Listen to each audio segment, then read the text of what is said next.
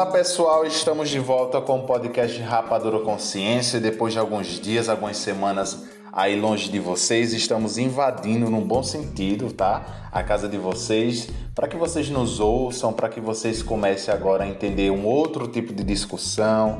E esse tipo de discussão eu tenho um carinho enorme, vocês vão descobrir por que eu tenho um carinho enorme. E eu tô aqui virtualmente com ele, ele mesmo, diretamente do Ceará, mas aqui em Recife, Vanderlan Holanda. Oi, amigo! E aí, Ricardo, e aí, pessoal? Estamos de volta, né? É importante é, a gente dar uma, uma justificativa, né, Ricardo? Nós somos estudantes de pós-graduação. Então, assim, já sabe como é a rotina de um estudante de pós-graduação, doutorando, né? Apesar das uh, atividades, das responsabilidades, a gente jamais vai deixar de vir aqui, né? De estar presente aqui com os nossos ouvintes e agradeço também a todo mundo que sempre fica entrando em contato nas redes sociais, interagindo conosco, lá na nossa página do Facebook. Então, muito obrigado e é um prazer enorme estar de volta para a gente falar sobre um tema tão legal. Estamos retomando aos poucos os nossos trabalhos de pesquisa né, da pós-graduação e ao mesmo tempo entrando agora no 18º episódio do Rapadura Consciência, e esse por sua vez tem aí um tema que é extremamente pertinente para a nossa sociedade, que é a etnobiologia, né? O que é essa etnobiologia, do que é que ela trata, quem são os cientistas e não cientistas, né, que trabalham e que lidam com a etnobiologia e por que ela é tão importante assim para a conservação dos conhecimentos tradicionais, para a conservação do meio ambiente e dentre outros parâmetros, né?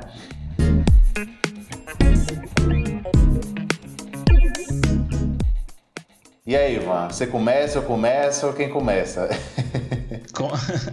Comece você, Ricardo. Tá bom, então. É, a minha história com a etnobiologia, né? A gente sempre faz um apanhado geral, né? É, esse tema ele foi proposto pelo Vanderlan. Quando eu, quando eu li o tema assim, eu digo, poxa, que tema, que tema maravilhoso, minha gente. Porque eu, antes de ser um herpetólogo, né, eu ia me especializando na área da etnobiologia, né, na área da etnobiologia. Isso lá em 2012, enquanto eu ainda estava ah, no curso de Ciências Biológicas, nós tivemos essa disciplina, né, etnobiologia, com a professora Josaline Chaves, que hoje é minha colega de trabalho, e ela aí nos presenteou com uma palestra, né? ela convidou um dos maiores pesquisadores do Nordeste do Brasil, que está da América Latina, né? que é o professor Ulisses Albuquerque, que é professor aqui do Departamento de Botânica da Universidade Federal de Pernambuco. Né? E aí foi onde eu tive esse primeiro impacto com a etnobiologia. E tudo fazia sentido, Vanderlan e caros ouvintes, porque na minha cidade natal, né, minha querida Rodelas, Bahia, é, nós temos uma comunidade tradicional, nós temos os, um povo tradicional, né? uma comunidade indígena, que é a comunidade Tuxá. Né? E tudo fazia sentido para mim naquela época porque eu estava desenvolvendo pesquisas que estavam relacionando os conhecimentos empíricos, os conhecimentos tradicionais que os indígenas tinham né, a respeito de algumas plantas, né, a, a respeito da fitoterapia, né, da utilização de algumas plantas medicinais. E aí o mais interessante notar né, que ao longo dos anos nós temos nos preocupados né, nessa compreensão entre as relações é, da espécie humana com os recursos naturais. Né? E aí, nesse caso, a gente começa a entender o ramo da biologia que trata das relações entre sociedades humanas, plantas, animais, entre o meio ambiente. E se, se a gente for parar para analisar isso, né, a gente meio que. Opa, tá parecendo aí que nós estamos entrando no ramo da ecologia, porque a ecologia de fato trata sobre esses parâmetros, né, dessa relação do ser humano com ele mesmo, com o meio ambiente. Mas aí a etnobiologia ela vai ser mais específica, né?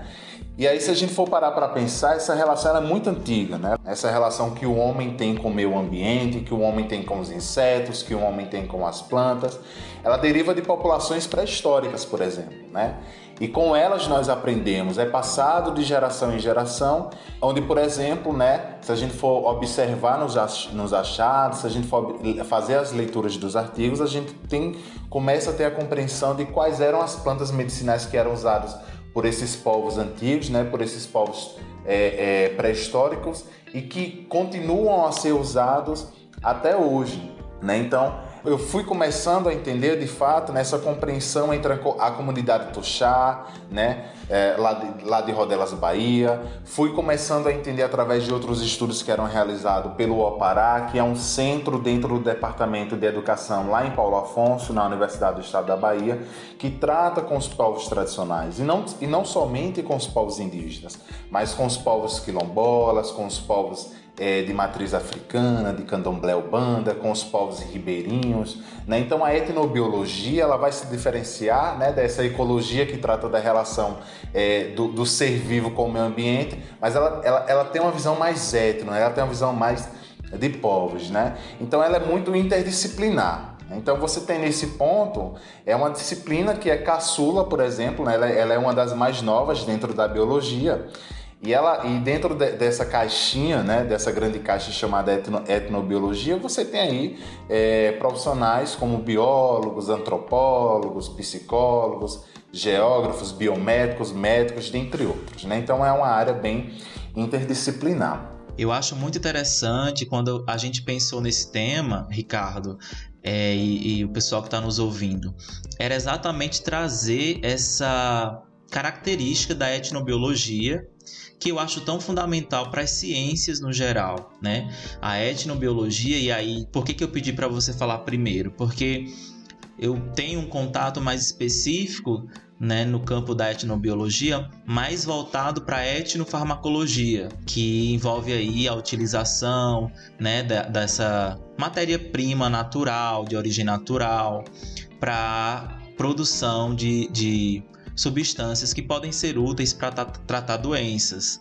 Então, assim, eu, eu acho que uma característica legal e interessante, né, é exatamente o, como o próprio título do nosso episódio traz, né? A etnobiologia como sendo uma união, um enlace entre a própria medicina, a própria cultura e a religiosidade. E aí, por que religiosidade, né? É, quando quando eu, eu elaborei esse título, né? Eu pensei exatamente, Ricardo, na naquelas pessoas que são ditas como curandeiras, né? E esses atos religiosos, seja de qual for a religião, qual for o segmento, né? É muito comum a gente encontrar nesses rituais a utilização de plantas, né? E essas plantas elas são utilizadas Muitas vezes se pensa que ao acaso, sem muito critério, mas na verdade existe uma, toda uma base é, empírica né, para a utilização desse material, mas que ao longo do tempo os cientistas, os pesquisadores, eles foram verificando que realmente né, isso se aplica no conhecimento científico.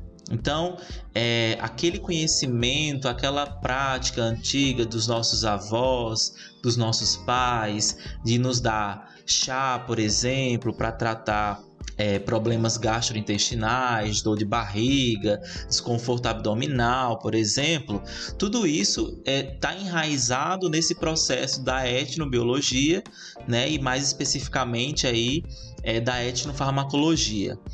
E é, quando você traz toda essa introdução riquíssima, eu não posso deixar também de destacar a grande importância dessa área que eu acho que até mesmo antes de ser definida, de ser entendida, né, assim, como uma área do conhecimento, como é agora, você disse que ela é recente, né, na área das ciências biológicas como disciplina, né, mas talvez é, como ciência, com certeza ela já é mais antiga é, as contribuições que a etnobiologia ela traz para o campo da saúde, por exemplo. Né? Muitos medicamentos, muitas substâncias que são utilizadas hoje em dia na clínica, ou elas foram é, originadas de produtos é, botânicos, de materiais botânicos, de produtos naturais, né? Ou elas foram criadas com base nesses produtos naturais. E aí, assim, né? de onde vem a ideia de se utilizar o produto natural?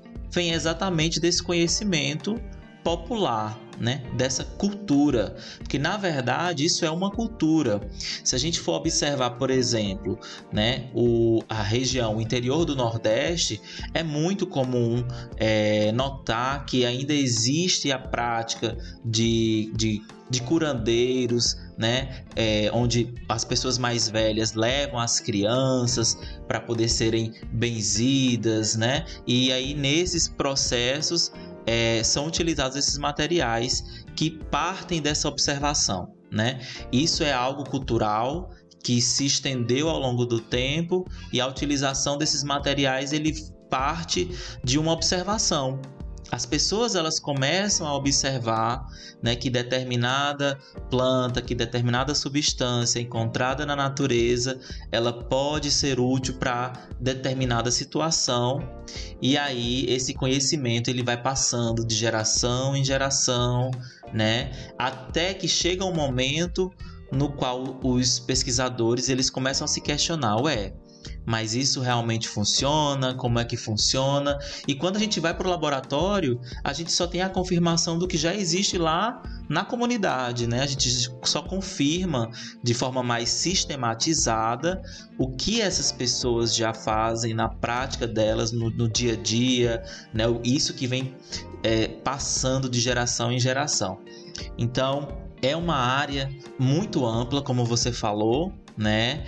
E que particularmente me interessa bastante. Eu tenho é, uma, um apreço muito grande, porque eu sempre tive ali colado com a etnobiologia através da etnofarmacologia. E nós temos aqui no Nordeste grandes instituições né, que trabalham, que fazem trabalhos nessa área, trabalhos importantes com grande relevância internacional. E aí, é, para representar essas instituições, eu queria usar a URCA como exemplo. Né? A URCA é a Universidade Regional do Cariri, que tem grandes pesquisadores. Eu tive a honra de estudar, de ser aluno né, de pesquisadores tão importantes e relevantes para essa área e que desde sempre vem contribuindo com a ciência através de estudos, né? na área da etnobiologia, da etnofarmacologia, em especial, sempre investigando ali a riqueza da Chapada do Araripe, né? A Chapada do Araripe é uma região ali do sul do Ceará, pega também Pernambuco e que tem populações que vivem nessa região que usam esse, essa matéria-prima da natureza né, para tratar doença com fim medicinal e que tem gerado aí muito espaço para discussão científica em cima desses potenciais. Então, a etnobiologia, eu acho ela incrível e, inclusive, não tive a oportunidade de ter essa disciplina na graduação, mas é, na pós-graduação eu consegui me aproximar um pouco mais. E, assim, me apaixonei. É impossível, né, não se apaixonar por essa área, né? Eu quando eu tive esse contato com Ulisses Albuquerque, né, e que eu tive esse pezinho lá para etnobiologia, né? E aí eu fui raptado para herpetologia, né? Isso aí a história é longa. Mas quando a gente para para estudar de fato é, como, como, como de fato ela foi concebida enquanto disciplina, né? A gente brinca que ela é uma das caçulas do ramo da biologia, apesar de ser muito, muito, muito antiga, né? Enquanto ciência empírica, de fato, é, é, definitivamente falando. E, e assim, é, é uma disciplina que, se a gente for parar para observar, ela é muito diplomática no que diz respeito a esse conhecimento nessa discussão que tem-se entre as universidades e as comunidades tradicionais sobre determinado direito intelectual sobre, uh, por exemplo, o medicamento que está sendo formulado. Né? Então é interessante que a gente conte um pouquinho essa historinha até chegar nessa discussão, né? até, até, até que ponto é uma, uma comunidade indígena né, que utiliza durante o seu processo de pagelança né, determinadas folhas, né? e aí chega determinados pesquisadores, levam para laboratório, fazem toda a síntese até, até a produção do medicamento, mas quem de fato tem o direito a esse produto intelectual? Então, como é que se chega a essa concepção? Como é que se chega a essa discussão?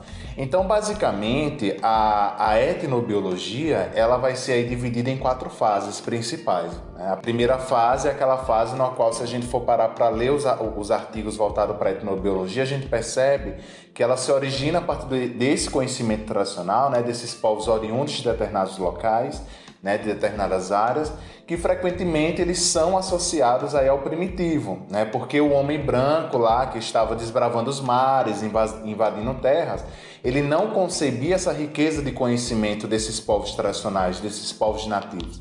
Ou seja, o conhecimento do outro, né, esse outro aí entre aspas, ele vai ser sempre visto enquanto conhecimento voltado para o exótico, né, voltado para a curiosidade. Logo, quando eu tenho alguém analisando o comportamento de um cachorro ou de um gato que está se alimentando da grama para curar sua dor de barriga, para esse homem branco que estava desbravando e conhecendo esse povo tradicional, para ele era um estima apenas do exótico. Veja, ele está analisando o comportamento animal para reproduzir esse comportamento animal. Mas desde já já era um conhecimento voltado para a ciência fitoterápica muito antes de existir esses nomes, né? A fitoterapia em si. Então, nesse caso, né, esse homem branco ele coloca o conhecimento de indígenas, de africanos e de outros povos no patamar da subalternidade. Quando a gente chega na fase 2, né, em meados do século XX, o que é está acontecendo lá é, no que diz respeito a esse conhecimento voltado para a etnobiologia? Você tem aí uma ascensão é, do interesse voltado para a classificação da natureza como é que está ocorrendo, né, de acordo com esses diferentes povos, com essas diferentes culturas, como é que eu estou classificando essa natureza, como é que eu estou classificando determinados parâmetros animais, como é que eu estou classificando determinados parâmetros da área da botânica. Então foi aí nessa segunda fase, lá em meados do século XX, que muitos trabalhos, né, muitos artigos, eles foram cruciais para determinar esse entendimento que os humanos estavam tendo para com os recursos naturais. E aí nesse caso, essas comunidades tradicionais, elas são vistas como objeto de estudo, né? Elas ainda não vão ser vistas enquanto sujeitos, né? Era aquilo, é, é aquilo que a gente está discutindo lá no episódio 17 sobre o que é extensão, né? Dessas pessoas que vão nesses povos tradicionais, visualizam esses povos tradicionais enquanto objeto, mas não colocam esses povos tradicionais enquanto sujeito, né? Enquanto as pessoas que de fato são as detentoras desse conhecimento. Na terceira fase é onde começa, Van, é, é, é, essa discussão mesmo sobre, olha, como é que a gente vai fazer em relação a esse conhecimento, a essa universidade, a esses pesquisadores que estão chegando nessas comunidades tradicionais para aprender com esses povos. Aqui, né, essa terceira fase, ela vai ser conhecida como é, etnoecológico, né? Aqui a gente vai inserir uma abordagem mais ecológica dentro da etnobiologia. E aí esses estudos eles vão se direcionar para a importância dos homens e mulheres rurais que fazem a manutenção da terra, vai ter uma maior compreensão sobre o manejo desses homens e mulheres no ciclo em ambientes rurais, urbanos e tradicionais. Então, veja, já tem-se um, uma preocupação sobre eu devo usar os recursos que a terra tem para me oferecer, mas eu devo respeitar essa terra, né?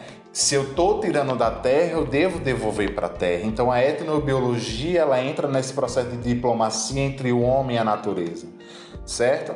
Então aqui eu vou fazer um pequeno apudezinho, né, do, do Ulisses Albuquerque, né? Quando ele fala a respeito dessa, ter, dessa terceira fase, né? Quando ele cita um dos maiores pesquisadores, né, que foi o Vitor Toledo, né? E o Vitor Toledo nessa terceira fase, né, esse mexicano, né, da, dentro que, que, que, tem vários estudos que abordam a etnobiologia como um todo, ele vai chamar a etnobiologia é, enquanto ciência subversiva, né? Por que, que ele utiliza esse nome ciência subversiva? Porque daí, a partir daqui, vai se começar a valorização dos conhecimentos tradicionais e não vai é, colocar em importância o conhecimento acadêmico. Não. Nós vamos colocar em importância agora os conhecimentos tradicionais. A partir de agora, a gente vai colocar os povos tradicionais enquanto sujeitos, né? Então aí você tem é, os povos indígenas, os povos de matriz africana, sendo colocados enquanto sujeitos dessas pesquisas. Por isso que a quarta fase, né, e a última, ela é crucial nesse sentido, né, dessa, dessa invasão entre aspas, invasão no bom sentido, tá, pessoal, né, dos pesquisadores nessas comunidades tradicionais, nesses povos nativos, né, quem, quem e a quarta fase ela vai, ela vai discutir muito sobre os direitos de propriedade intelectual pelo saber tradicional. E aqui é o que Ivan falou anteriormente, né? Aqui é onde vai começar a discussão sobre o uso dos medicamentos que são oriundos, né, de fatores ativos que as plantas oferecem, né? E aí a, a grande pergunta nesse caso e até um ponto de reflexão para os nossos ouvintes é quem, a quem deve ser atribuído esse direito intelectual? Aos pesquisadores que desenvolveram o medicamento no laboratório ou à comunidade tradicional que já utilizava essa planta para tratar determinadas enfermidades? Né? Então aí fica até um ponto de, de, de, de, reflexão para os nossos ouvintes. Eu vou dar a palavra agora para a Vanderlan para depois a gente voltar nessa reflexão. É, os cientistas, os pesquisadores, eles vão ao campo exatamente para fazer coleta, para investigar, né, com, partindo de um conhecimento popular já bem estabelecido. É importante que isso fique bem claro. Né? Ele vai para o laboratório e acaba constatando, né, confirmando, na verdade, que de fato aquele efeito né, é, descrito pela comunidade, que é utilizado pela comunidade, ele realmente acontece. Eu vejo, Ricardo, isso apenas como uma forma de sistematizar é, esse conhecimento, né? Porque hoje em dia nós precisamos de algumas regras para que o conhecimento ele seja entendido como algo é, que possa ser reproduzido em qualquer lugar né? Então, para isso existem todas essas metodologias, esses protocolos que devem ser seguidos para que, de fato, uma descoberta ela possa ser validada e ela possa ser reconhecida por outros países, por exemplo. Mas não significa dizer que aquele estudo, né, aquele conhecimento popular que não está sistematizado dessa maneira, ele não deve ser reconhecido, ele não deve ser, né, a, a, aos autores daquela descoberta, daquele conhecimento, não deve ser atribuído de fato é, essa, essa propriedade intelectual. Eu achei bem legal isso que você falou. Por quê?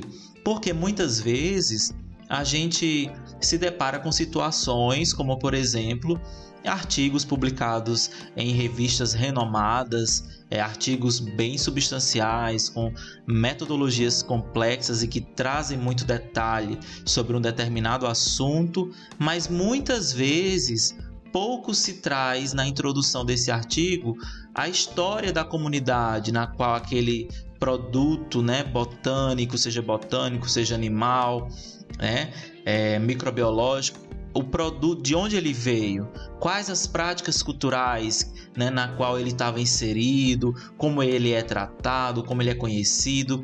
Então, é, é muito comum na área de etnofarmacologia os pesquisadores utilizarem esse conhecimento popular, né, essa cultura, essa religiosidade às vezes também, né, como forma de triagem, para que eles possam selecionar é, substâncias que sejam interessantes para se investigar no laboratório, né? E aí, se a gente for parar para levar em consideração, isso acontece há muito tempo, né? Não necessariamente quando esses termos de fitoterapia, etnobiologia, etnofarmacologia surgiram, não. A utilização de produto natural para tratar doença, por exemplo, é muito antiga, né? Então ela ultrapassa até mesmo o, a, a, o início da utilização desses termos, né? E aí, outro ponto que eu gostaria também né, é, de destacar é exatamente a, o, que eu tenho observado nos últimos anos. Né? Infelizmente, a, a raça humana, o ser humano, é, está cada vez mais degradando o meio ambiente né? E aí, se a gente fizer um paralelo, esses dias eu estava até pensando é, no nosso primeiro episódio, né, que tratou sobre as queimadas na Austrália, e aí dá até para fazer um paralelo agora com o que a gente está vendo no Brasil, ali na região de Mato Grosso, né? Nessa, nessa região onde está acontecendo muitas queimadas. E aí, o, o que, que isso tem a ver com, com, o nosso, com a nossa discussão de hoje? Tem tudo a ver, porque muitos pesquisadores dessa área etnofarmacológica, da etnobiologia, eles têm corrido contra o tempo para conseguir registrar de fato esse conhecimento popular, né? E também conseguir encontrar ainda na natureza esses elementos, né, que são utilizados por esses povos, porque aos poucos eles estão acabando. Aos poucos toda essa matéria-prima natural, né, que é utilizada, ela vai se é, é, sendo consumida pelo próprio ser humano né, por formas ilícitas ou até mesmo por não cuidar. Então, existe um, essa preocupação né? E a etnobiologia ela vem, ela segue, ela, ela é um, um parâmetro muito forte quando a gente vai para campo e aí chega lá, por exemplo, no Vale do Catimbau aqui em Pernambuco, né? E aí a comunidade ali começa a compartilhar com esses pesquisadores, com esses, com, é, com esses professores, né? Ah, eu utilizo tal planta para tratar febre, eu utilizo tal planta para tratar é, dor de barriga. E aí, finalmente, a gente já tem conseguido ver, né, é, muitos trabalhos mantendo, Ricardo, até o nome popular dessas substâncias, dessas plantas, o que é muito importante. Porque se você for, por exemplo, é, para a comunidade, eu fiz, é, eu consegui em 2017 eu fiz um estudo junto com os meus alunos de iniciação científica que era sobre o barbatimão, exatamente partindo dessa questão etnofarmacológica. Então, lá na Chapada do Araripe, existe uma comunidade que usa o barbatimão, né? E o pessoal, os pesquisadores da URCA trabalham já com isso há mais tempo.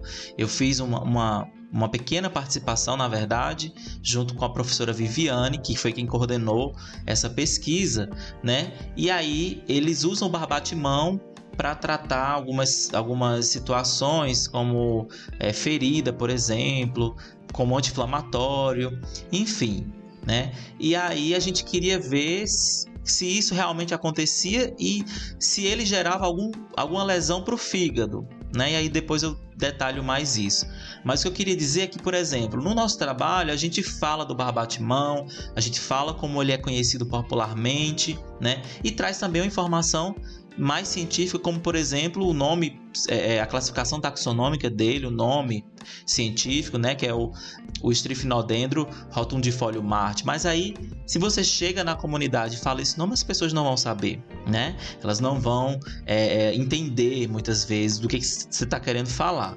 Então, a gente já consegue ver nos trabalhos essa associação de nome popular, nome científico, trazendo traços da cultura, que eu acho que deve ser algo mais prevalente e cada vez mais frequente nesses estudos, né? Manter, como você falou, a característica da, da cultura mesmo, da população, daquele daqueles povos, né, que estão ali já há tantos anos trabalhando com isso, utilizando esse conhecimento que foi passado de geração em geração, né? Exato, amigo, né? E aí é, é, é tá, tá, tão linda essa sincronia, né? Da, da, quem vê até acha que foi combinado nessa né, sincronia, mas na verdade não, não, tem, não tem isso, né? Porque quando, quando a, a, ciência acadêmica ela começa a ter essa preocupação né, de que a gente precisa manter os traços dessas comunidades tradicional, é, o que remete muito, né? é o, o, o Jerry Posey, né, que foi um biólogo, antropólogo estadunidense, que fez muitas pesquisas sobre os povos indígenas, né, especialmente o, o, os caipó. Né? E, e o Daryl, o que é que ele fazia? Ele, ele batia na mesa mesmo e falava que os verdadeiros detentores do conhecimento tradicional, né, esses povos tradicionais, esses povos tradicionais, eles devem, né, eles também devem ser beneficiados com, com esse, esse conhecimento, né, com esse direito intelectual que é visto dentro das academias, que é visto dentro das universidades. É, o Dério, dentro da etnobiologia, ele vai dizer que qualquer conhecimento tradicional deve ser tratado com máximo respeito, né, principalmente entre aquelas que, que, que é voltada para o ganho econômico e de fator medicinal. Né? Veja, é, o povo, isso é um exemplo, tá, gente? O povo Toxá está utilizando determinado extrato da folha de determinada espécie de planta para dor de cabeça. Vamos analisar, né? E segundo as pessoas que utilizam esse extrato da planta, né? Tem, tem, tem surtido efeito. Né? O que é que a universidade vai fazer? Vamos analisar, né? vamos sintetizar, Vanderlan pode explicar melhor nessa área, né? E se de fato existir fatores ativos que atuam né, para o tratamento de dor de cabeça ou de qualquer outro tipo de dor, tanto a comunidade tradicional que estava utilizando quanto a universidade, os dois eles têm direito máximo. E a gente precisa ter o respeito máximo para esse conhecimento é, oriundo desse povo, né, que estava utilizando determinado extrato animal é, é, e, e, e, da área da botânica, né, das plantas. E é muito importante, é muito interessante o quanto que a etnobiologia, né, a gente faz agora analogia com a grande árvore, né? Esses grandes galhos que têm grandes folhas, né? A etnobiologia é essa grande árvore que se ramifica, né? Em diversas outras áreas. Então, nós temos a etnofarmacologia, a etnobotânica, né? A etnoentomologia, que é essa relação do homem com os insetos. Nós temos a própria etnoherpetologia, né? Que é a relação é, do homem com os anfíbios e os répteis, né? O trabalho da Jamile Marques, né? Que é minha parceira do Quilombo da Ciência, né? O trabalho dela é sobre essa essa relação, né? Que homens e mulheres têm com os anuros, né, com os sapos rãs e pererecas, e não somente voltado para a religião, mas essa relação de medo como um todo, né, essa relação que foi construída sobre determinada cultura. Então, por que, por que eu falo isso? Porque é, é, determinadas culturas eles vão ensinar, por exemplo, a ter medo de sapo, né? Olha, tenha medo de sapo, né? O sapo vai cegar você, tenha nojo de sapo. Quando na verdade esses animais são excelentes controladores de populações de insetos, né? Dentro de um parâmetro ecológico, né? Eles são é, é, animais que são controladores de pragas dentro de estações voltadas para monicultura, policultura, né? É, por que, que a gente, por exemplo, tem medo é, de, de, de, de, abelha? Por que, que a gente associa abelha como pragas, né? Quando na verdade elas são os principais polinizadores e polinizadores de espécies de planta que são consumidas pela espécie humana. Então, é, é, vai muito de encontro com a cultura de cada povo, né? E a etnobiologia ela vem explicar como que acontece essa relação, essa relação de medo, essa relação de respeito, essa relação mútua, né? Essa relação de troca entre os recursos que a natureza está dando e como nós estamos devolvendo para a natureza. Né? E por falar em religião, né, é, é claro que a etnobiologia vai entrar muito nesse parâmetro, né, principalmente na área da etnobotânica. Por quê? Porque nós temos dois, é, é, nós temos aqui religiões no Brasil, né, de matriz africana, o bando e candomblé, e nós temos também a pagelança, né, que algumas comunidades indígenas tratam com isso, né, e que utilizam as plantas. E aí eu queria trazer aqui, por exemplo, o Senhor das Folhas, né, que é o próprio Ossain, que é esse orixá, né, que é o orixá que é, é, é chamado enquanto Senhor das Folhas, né, que é o dono dos matos. Dentro do candomblé é, vai e da Ubanda vai existir, Ivan, por exemplo, é, cada orixá tem sua própria folha. Mas aí eles, até, até isso é necessário ter uma permissão de Ossain, né? Para você que está nos ouvindo agora, que está tomando seu chá de camomila, que está tomando seu chá de, de, de, outro, de, de outra folha, né, oriunda das plantas, né? Para essas comunidades tradicionais, não é somente chegar nessas árvores, chegar nesses arbustos, chegar nessas herbáceas e arrancar as folhas e fazer o chá e tomar e pronto tem-se todo um ritual né, de permissão. Né? Eu, eu é Ossain, né, que é o Senhor das Folhas. Então eu preciso pedir permissão para o Senhor das Folhas para utilizar essas plantas, porque geralmente, né, Van, as folhas são as partes dos vegetais que são mais utilizados nos rituais religiosos. Né? Então a etnobiologia trata também dessas comunidades tradicionais, qual é a relação do candomblé, qual é a relação da Ubanda com essas folhas, né? E aí trazendo para vocês o Ossain, né, que é esse senhor das folhas. Este podcast faz parte do movimento LGBT Podcasters. Conheça outros podcasts através da hashtag LGBT Podcasters ou do site www.lgbtpodcasters.com.br.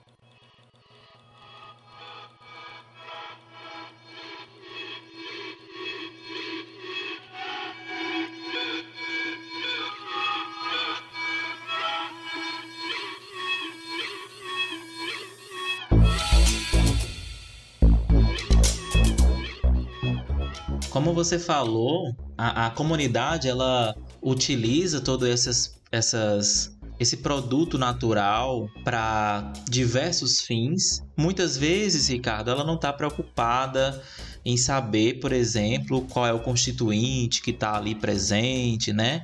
É, na verdade, às vezes não é nem questionado, né? A, o efeito que a comunidade, que o indivíduo que usa esse conhecimento etno, etno farmacológico, né, etnobotânico, ele está mais relacionado até à própria planta, né? Então é a planta em si que traz o efeito, né? E não basicamente algo dentro dela. Então eu queria até fazer um convite para os nossos ouvintes, né, para apreciarem um trabalho que traz bastante esses aspectos. É um trabalho bem interessante que foi publicado na revista Interfaces Saúde Humanas e Tecnologia, que é exatamente o uso ritualístico e farmacológico da ayahuasca. Então, é uma revisão que traz aí exatamente isso que a gente está discutindo, né? A utilização né, ritualística de uma é, é, da ayahuasca e também o seu uso farmacológico, que inevitavelmente vão se entrelaçar né, em algum momento e que isso é tão bem abordado pela etnofarmacologia, né, a etnobiologia. É, eu acho que essa é uma área, Ricardo, que cada vez mais tende a se expandir. E quando a gente fala de Brasil, eu acho que o Brasil ele tá ali, ó, bem no topo dos países que têm o um maior potencial etno farmacológico, né, no campo da etnobiologia, devido à sua grande diversidade de é, é, de produtos naturais, né? De, de, espécies naturais. E não só plantas, mas animais também, fungos também, bactérias. Então, assim, é, o Brasil ele tem um grande potencial e eu acredito que cada vez mais essa área ela tende a se expandir. E que bom que isso traz de certa forma, muitos é, é, mais possibilidades, né? Amplia as possibilidades e que essa ampliação ela seja, ela aconteça de forma concomitante ao reconhecimento das culturas, né? ao reconhecimento dos povos que manteve tudo isso ao longo de anos, ao longo de décadas, né? Em tradições que são é, é, familiares, que passam de geração em geração até chegar de forma mais sistematizada nos artigos científicos que a gente estuda, né? Na universidade. Então, é, eu desejo isso e com certeza acredito que esse vai ser sempre um tema muito recorrente é, aqui no nosso podcast também em vários meios de comunicação aqui no nosso país. É. E bom trazer, né, a, através desse episódio, né, através de nossos ouvintes, que eles conheçam, né, a, a, que eles procurem conhecer mais a respeito da etnobiologia. Eu sou o fanzaço do Ulisses Albuquerque, né, logo aqui do lado de casa, rapaz. Às vezes, quando eu estou indo para Fiocruz, que, que eu passo ali próximo do departamento de biologia, né, que eu vejo ele de longe, eu digo: Meu Deus do céu, esse cara tá aqui do meu lado e é simplesmente um expoente no que diz respeito à ciência, né, à etnobiologia, e que eu tive o, o, o, prazer de conhecer em 2012. É óbvio que ele não vai se lembrar de mim. Vai que ele escuta esse episódio, alguém manda para ele, Van. Ulisses, se você estiver me ouvindo, saiba que eu sou um fã nato seu, viu? Eu sou muito fã do seu trabalho, muito fã da história que você tem produzido na ciência né? Que é porque o Ulisses não somente traz esse, esse, esse essa preocupação é, é, com a ciência em si, mas o respeito a esses povos tradicionais, né? Ele tem toda essa, essa preocupação. Então foi ótimo fazer esse episódio, mais um episódio, episódio 18 do Rapadura Consciência. Espero que vocês tenham, espero que vocês tenham gostado bastante. É, compartilhe com seus amigos, nos curtam, nos compartilhem nas redes sociais, nas plataformas digitais. E até o próximo episódio. Fiquem em paz, fiquem bem. Qualquer coisa, manda e-mail, manda sinal de fumaça, manda qualquer alô aí que a gente está disponível para vocês, tá? Um cheiro em todos. E é isso, pessoal. Até o próximo episódio. Aguardamos a audiência de vocês. Até lá.